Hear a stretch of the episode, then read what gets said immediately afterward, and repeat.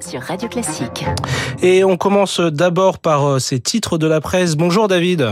Bonjour Eric, comment ça va? Très bien, et vous? Ben Oui, oui, oui. Et à la une mal. ce matin, euh, ce couronnement et une élection. Alors l'élection, euh, bah, c'est l'élection en Turquie dans, dans 15 jours.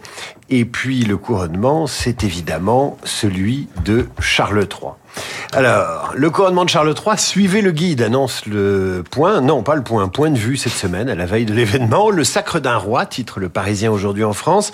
Pour la croix, c'est une couronne à redorer, tandis que le Figaro Magazine titre sur les secrets d'un roi.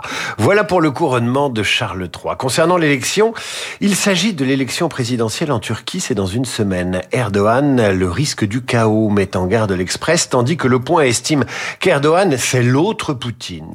Des Black Blocs à la une de match et des néo-nazis en une de libération, comme ça chaque, euh, chaque camp est servi. Les Français inquiets pour les libertés individuelles titre l'opinion ce matin. Enfin Macron qui fait le Paris jeune en une du Télégramme. Et Macron l'entretien à Sud-Ouest en marge de son déplacement en Charente-Maritime. Retrouver le goût de l'avenir, c'est la formule présidentielle retenue par Sud-Ouest. Merci David Abiker. Vous revenez à 8h30 pour la revue de presse complète.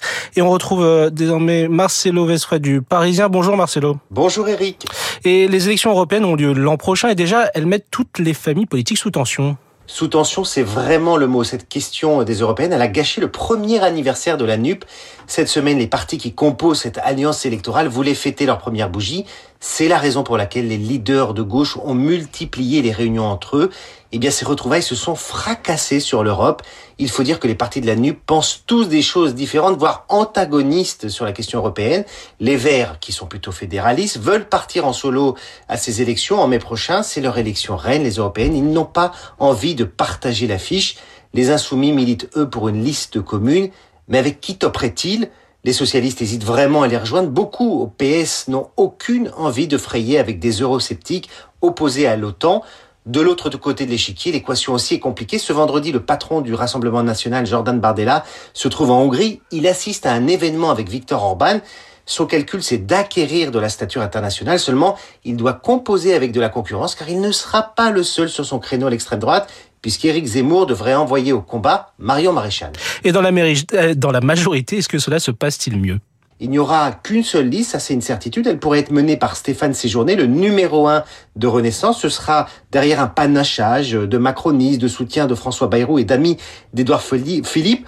Encore faut-il que tout ce beau monde calme ses nerfs, car cette semaine, la proposition de loi d'un député macroniste qui promenait le pavoisement obligatoire des mairies avec le drapeau européen cette idée, elle a été rejetée en commission. Les députés modem, pourtant descendants de l'UDF pro-européenne, se sont abstenus. Il y a de l'eau dans le gaz de la majorité.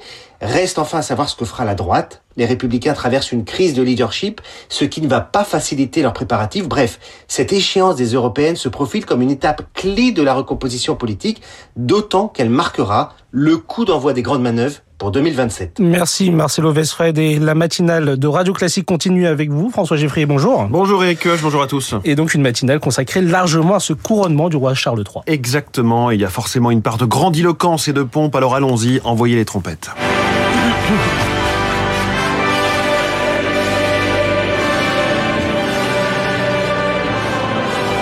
Le couronnement du King, c'est demain, c'est dimanche, c'est lundi. Trois jours de face et de cérémonie pour installer officiellement Charles III dans ses fonctions. Mais qui est véritablement ce roi d'Angleterre? Qu'a-t-il fait du reste de sa vie dans l'ombre d'Élisabeth, sa mère?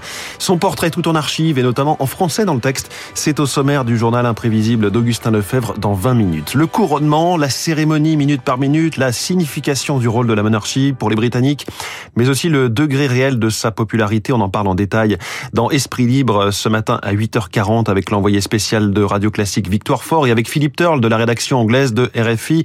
Rendez-vous donc dans un peu plus d'une heure. Victoire Fort qui a interviewé Pretty Yende, la chanteuse lyrique que le monde entier va écouter lors de ce couronnement.